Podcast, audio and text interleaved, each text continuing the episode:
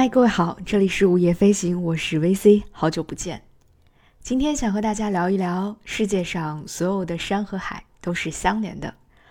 这期的话题其实和我最近全情投入读完的一本书密切相关。这本书的名字叫做《纵深入山海》，它的作者是我非常喜欢的一位作者，名叫库索。库索老师目前居住在日本的京都，也是我非常喜欢的一个城市。他经常会在很多个媒体平台上发表一些关于日本生活、日本文化的一些文字作品，而他的上一本书，呃，《自在京都》，也是我最近几年读到的关于日本文化、日本旅行的一本非常喜欢的作品。而在新书《纵身入山海》当中，库索以巡海和行山这两个主题，讲述了他在日本和很多片大海、很多座高山相遇再相遇的故事。书中提到的海，比如说有湘南的海、镰仓的海、冲绳的海，充满了艺术气息的濑户内海，以及那些散落在茫茫大海上的因为孤独反而显得非常可爱的小岛们。当然，书中也讲到了很多座山，而这些山几乎都是我曾经路过，但是却一直都没能够真正走进的那些山，比如开满了樱花的奈良的山。被大雪覆盖的北海道的山，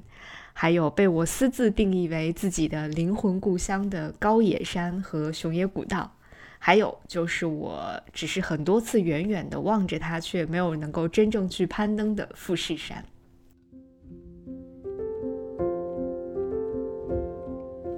嗯，大概因为我们都对日本的山和海充满了爱吧，所以。我总能很快的 get 到库索在文字当中流露出来的那些情绪，这些情绪无论是对大自然的由衷赞美，还是对生活在这些山海之间的普通人的亲近的感情，还有就是对于日本人，特别是日本的艺术创作者们，他们能够依托大自然的恩赐，创造出另外一番充满了艺术想象的奇妙的天地的那种欣赏。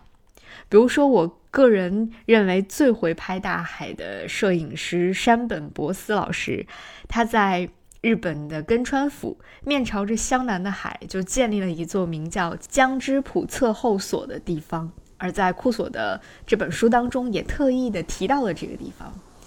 呃，在这个地方刚刚建立的时候，山本博司就曾经说过，他要从这里向全世界去传达日本文化的精髓。而在之后的很多年当中，人们可以在这个名叫江之浦侧后所的地方看展、游玩、参观这个建筑本身，欣赏这个建筑当中的那种美感。当然，也可以像它的名字一样，我们可以在这个侧后所去观测太阳运行的轨道，去测量人类和宇宙之间的距离。所以，日本的确是一个非常特别的国家，因为生活在这里的人似乎正是因为活动范围比较有限，所以他才能够把更多的自己的时间和精力都投入到去观察自己，同时观察自己和大自然之间关系的这件事情上。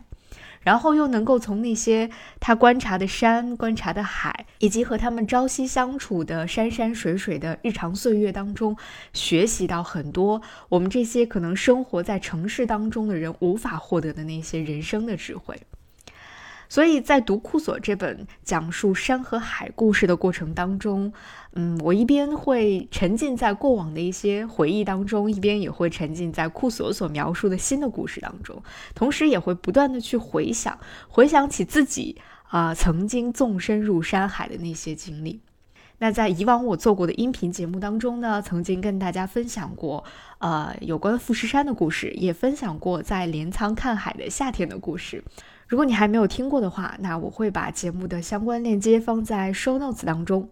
那今天呢，受到库索的这本《纵深入山海》的这本书的启发，我也想要和大家去分享在另外一片山海当中的经历。而这个地方就是我个人非常喜欢的一个小山村，名叫香根。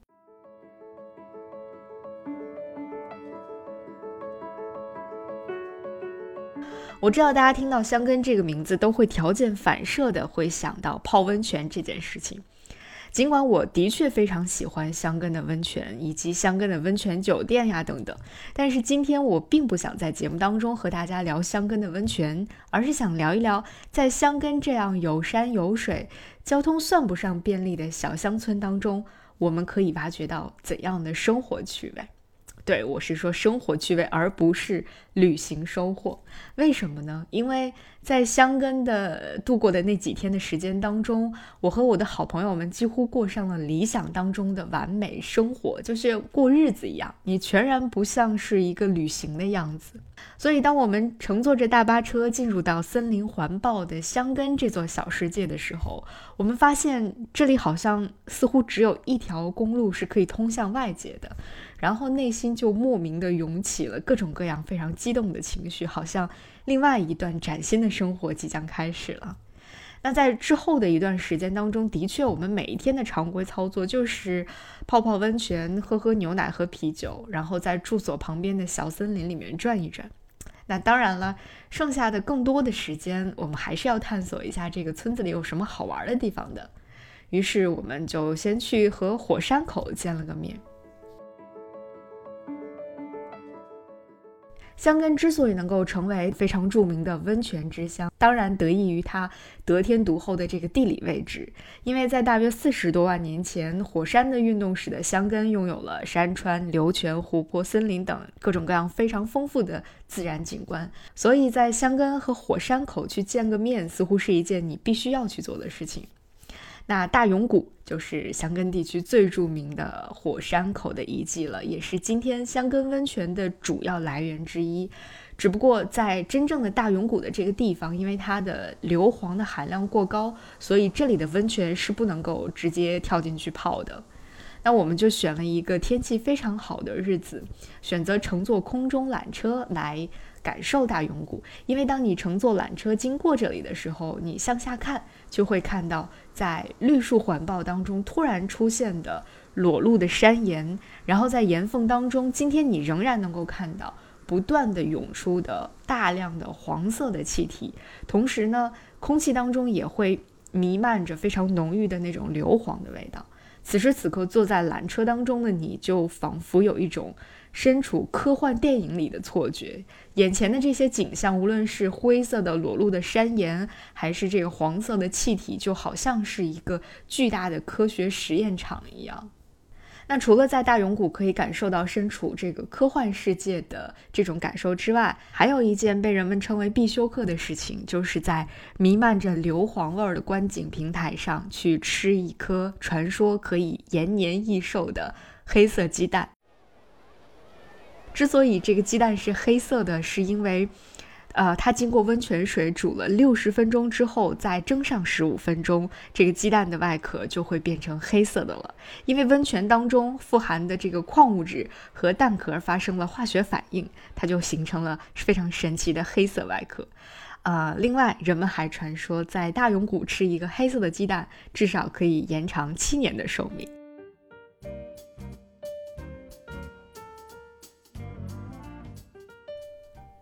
除了去大永谷和火山口见了见面之外呢，我还在香根这座群山环抱的小镇上发现了很多非常用心而且非常精致的博物馆，这个真的是完全意料之外的事情。因为在来到香根之前，我对它的印象可能和大家固有的认知没有什么太大的差别，就是这个地方的温泉很好泡。至于其他的，并没有太多的了解。直到我来到了这儿，然后翻了翻这个地方的一些旅行导览手册之后，发现这里竟然有很多座不同类型的博物馆。那当然，我首先要去的就是小王子博物馆了。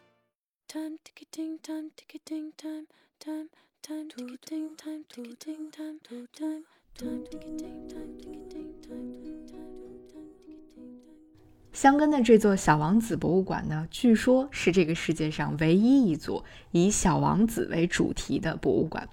所以这个地方应该是小王子爱好者们一生当中必须要去的一个地方吧。在一九九九年的时候，为了纪念《小王子》的作者圣埃克苏佩里诞辰一百周年，小王子博物馆就在香根建成了。同时，他还特意选择在圣埃克苏佩里生日，也就是六月二十九号的当天正式开馆。那作为一名小王子爱好者，也作为一名啊飞行爱好者、飞行员爱好者，啊，这个地方是我第一眼看到就必须要去的地方。而从真正的踏进小王子博物馆大门的那一刻起呢，你就好像跟身后的这座啊充满了乡村气息的日本小镇告别了。出现在你身边的完全就是一个经过了精心设计的法国小镇的模样。从玫瑰花盛开的花园，到这个小镇的街道啊、咖啡馆啊、教堂啊，你在这儿每迈出一步，你都会看到《小王子》书中的那些场景开始一一的、非常真实的出现在你的眼前。在三百二十五号星球上的那个老国王，在三百二十八号星球上出现的那个商人，在三百二十九号星球上出现的点灯人等等，他们都会一一出现在你的眼前。而在博物馆的主展厅当中，这是我最喜欢、最喜欢的一个展厅了。在这儿，它陈列着关于圣埃克苏佩里的各种各样的资料，包括他各个时期的照片，他跟朋友、家人的一些书信，还有他日常的一些飞行用品和生活用品等等。除此之外，这个博物馆还非常用心地再现了当年圣埃克苏佩里在世界各地不同地区的一些生活的场景。所以，在这个地方，你不仅可以重温《小王子》这本书当中的各种各样的情节，你还可以了解到故事当中的那名飞行员，当然也就是圣埃克苏佩里本人了，他的一些真实的经历。所以，你会在虚幻和现实、童话和真实的交错当中，收获到一些非常独特的感受。在博物馆当中，还有一个专门的放映室，会通过一些影像资料来告诉你，圣埃克苏佩里曾经到世界上的哪些地方飞行过，曾经在哪些地方执行过飞行的任务。而且最惊喜的是，在这里还陈列着一架非常复古但是非常漂亮的飞机模型。所以，当我看到这些陈设的时候，嗯，我联想到的除了小王子之外，我也会想到很多圣埃克苏佩里的其他的作品，比如夜航，比如人类大地等等，就是那种在夜空当中，在不同的地貌地形上飞行的时候，在不同的国家上空飞行的时候的那些场景，都会一一在你游览这座博物馆的时候浮现在我的脑海当中。除了这个主展厅之外，呃，作为一个周边商品的爱好者，我另外一个非常喜欢的地方就是这儿的周边商品贩卖店。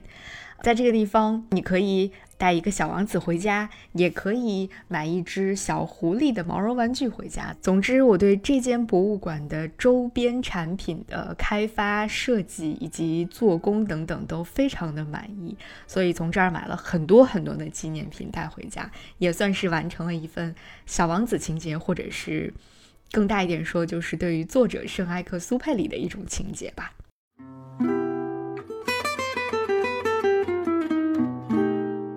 午夜飞行是一档关注旅行、城市文化与生活的播客节目，力求用声音呈现多彩的城市故事，由 Marcast Media 制作出品。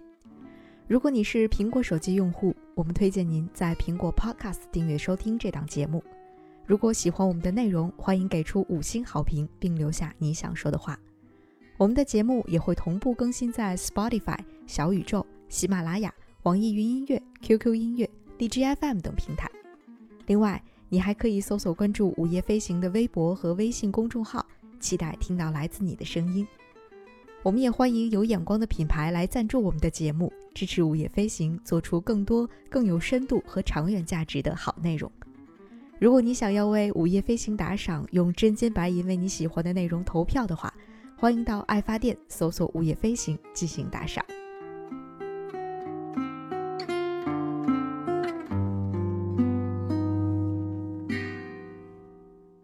那其实距离小王子博物馆不远处，还有另外一个我非常喜欢的，嗯，应该是美术馆吧。它就是日本第一家专门用来展出威尼斯玻璃艺术品的。玻璃之森美术馆，在这间美术馆当中，陈列着从15世纪到19世纪的威尼斯玻璃艺术品和众多现代威尼斯玻璃艺术作品。除了这些展品非常精美之外，整个美术馆的建筑，包括它院内的景观设计、内部的装饰等等，都是非常用心、美轮美奂的。那这些所有的由玻璃制成的。无论是建筑物也好，还是各种各样的景观也好，都在阳光下会布灵布灵的闪光。在这儿，你一方面会觉得自己好像穿梭在意大利文艺复兴时期风格的建筑当中，而同时又会和各种色彩斑斓的、嗯非常精致的玻璃艺术品一起安静的相处片刻。我觉得，嗯，这好像是在这样的一个非常古朴的日本温泉小镇当中。另外一种非常新奇、非常有趣的体验，无论是小王子博物馆当中那种法式的风情，或者是童话般的世界的感受，还是这个，嗯，玻璃之森美术馆的这种非常浪漫的艺术的，啊，布灵布灵闪光的这种文艺复兴式的感受，我觉得都会把你暂时从现实生活当中拉出来一点。那个时候，除了你身边的人可能会时不时的用日语在和你交流之外，你几乎感受不到自己到底是在哪个国家、哪座城市、什么样的地方。好像就是啊，某一个周末，你和朋友一起去一间美术馆、一间博物馆、一个主题展当中去逛了逛而已，毫无目的性的跟这些美好的博物馆相遇，也是一件特别快乐的事情。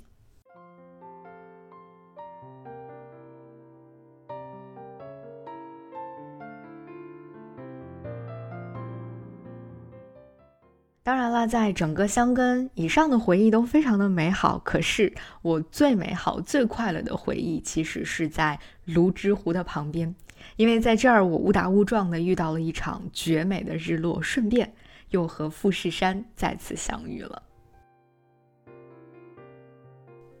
泸沽湖就在箱根，而作为神奈川地区面积最大的湖泊和最独特的火山湖，泸沽湖可能是很多人来到箱根之后都一定要去看一看的地方。当然了，游览泸沽湖的最传统的方式就是乘坐这儿非常著名的观光海盗船，然后花上大概三十分钟左右的时间去完成一次湖上的航行。可是和这种走马观花式的游览相比，我觉得，如果能够去香根神社里那座临湖的鸟居旁边走一走，在大森林当中去逛一逛，然后透过香根神社高大的红色的鸟居去欣赏远处的山和远处的湖水的话，就会别有一番滋味。那我们在香根的最后一个傍晚，又照例去这间我非常喜欢的香根神社逛了逛。然后呢，就沿着湖边向东南方向随意的开始散步，直到我们因为实在是太饿了，而附近的餐馆又都早早的打烊了，所以我们只能够，嗯，一边抱怨这里的店家实在是太佛系运营了，然后一边冲进我们在这儿看到的唯一一家 Seven Eleven 去买便当吃。然后神奇的事情就出现了，在我们从 Seven Eleven 买完关东煮之后。坐在湖边的台阶上，刚刚准备要开始吃晚饭的时候，我们眼前的夕阳就开始变得不可思议的明亮起来。然后天边本来挤成了一团的那些云也开始逐渐散开了。我们就一边激动地坐在湖边赞美这个夕阳真的是太美了，这个傍晚真的是太美好了。然后一边就看到远处似乎露出了一个尖尖的山顶。其实，在我看来，起初我以为那个是云的一些形状，然后我发现它好像不会和其他云一起，嗯，随风飘动，然后我就以为那可能是海市蜃楼吗？直到我听到旁边的几个日本朋友在非常激动，但是很小声的说：“啊，夫妻伞，夫妻伞！”我才恍然大悟，天哪，这个就是传说当中能够在泸沽湖边看到的富士山了。它不是海市蜃楼，而是真实的富士山。尽管跟在富士山脚下仰望它的时候的样子非常的不同，而且在泸沽湖畔，我们也只能够远远的眺望，仅仅能够看到大概三分之一的富士山的样子。但是，正是因为这种非常独特的角度，而且是远远的眺望，才会让富士山显得好像更加有魅力了。而且，远处的富士山和你眼前的蓝色的泸沽湖，以及红色的湖畔的鸟居，共同构成了一幅简直是可以被称为绝美的图画。也正是因为在泸沽湖边，我就拥有了一张和富士山的尖尖的山顶完美同框的剪影照片。而那张照片始终是至今为止我个人非常非常喜欢的一件珍藏，也可能是因为这一切都来得毫无预料而又那么的顺其自然，所以才会显得格外完美吧。尽管那不是我第一次见到富士山，但是能够和它不经意的重逢，就好像比你初次见到它的时候更加令人激动，更加令人觉得非常的难得吧。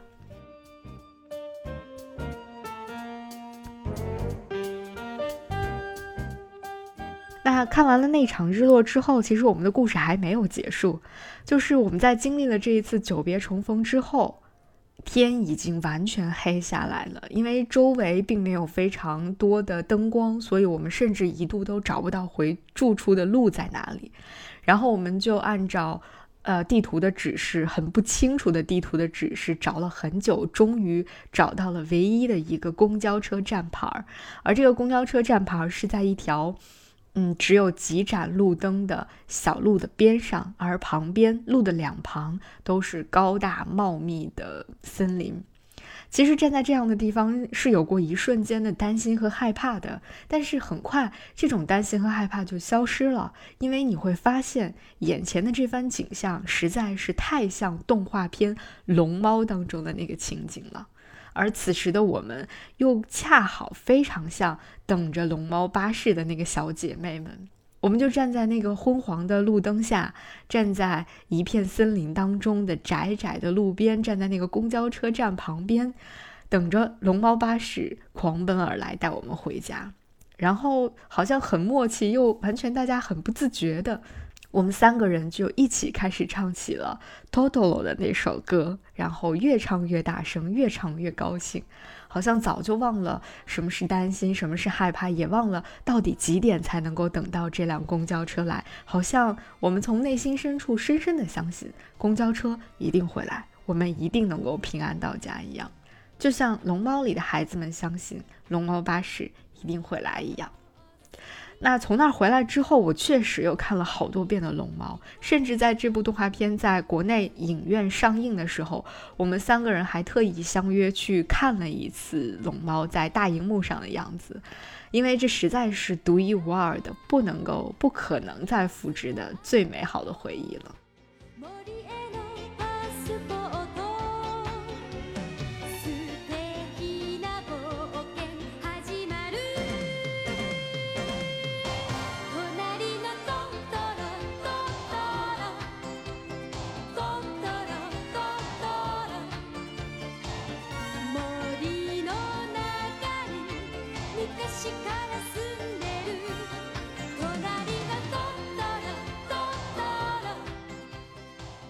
所以在香根，在这个被我们称作小山村的地方，它和我们很多此前此后去过的小山村一样，因为森林、高山、湖泊，甚至被大海包围而变得自成一派。但同时，在这儿的很多经历和相遇到的事情，又让我们相信，这个世界上的山海似乎永远都是相连的。火山的喷发形成了温泉和湖泊。地震的到来造就了这个地方的山峰和峡谷，有一些山会和你不期而遇，有一些海你会永远的记在心里。就像我在读库索这本《纵深入山海》的时候读到的一句话，他说：“山教会我，所有的选择都是相连的；海教会我，所有的命运都是起伏的。”而在那本书的后记当中。他写了自己去一个叫做指宿的地方的一段经历。他说，指宿虽然是一个海边的城市，但是这里是没有海水浴场的，因为这个地方是火山地带，火山和地震同时存在在这儿。但是作为交换，上天给了这个地方最好的温泉。就是这样，厄运和恩惠总是同时存在于我们人生当中的每一个时刻。我读完这句话的时候，觉得特别的好。再想一想，我最喜欢的这个乡间小城，可能正是因为如此吧。我们人生当中的每一个时刻，正是因为厄运和恩惠、未知和已知、不确定和确定总是同时存在，所以才会蕴藏着很多的意想不到的惊喜和意外吧。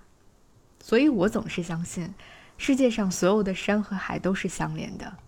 那些出现在书中的山海，和我所见过的、经历过的山海，都教会我们的那些最质朴的人生道理，带给我们那种最简单、最直击心灵的快乐和满足，其实都是相连的。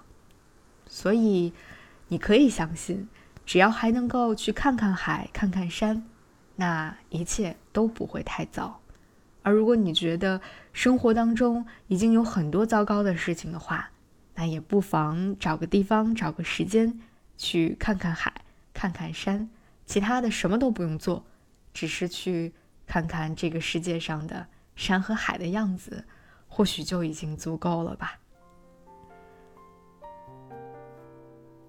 今天的午夜飞行就是这样，感谢你的收听，我们下期节目再见。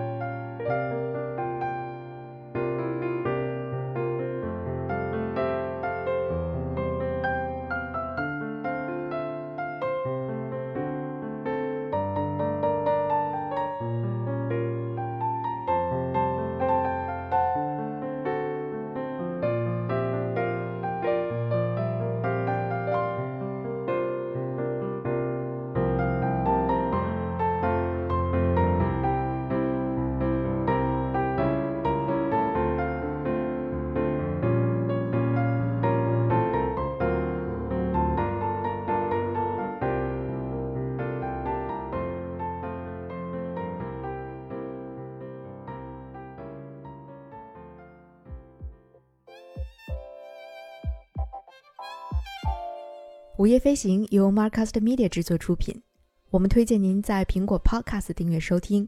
如果喜欢这档播客节目，你可以给出五星好评，也可以留言评论。同时，我们的节目也会同步更新在 Spotify、小宇宙、喜马拉雅、网易云音乐、QQ 音乐、荔枝 FM、蜻蜓 FM 等平台。另外，你也可以搜索“午夜飞行”的微博和微信公众号，期待你的关注和反馈。我们也欢迎有意向的品牌来赞助支持这档播客节目，合作联系可发送邮件至 hello at marcusmedia dot com。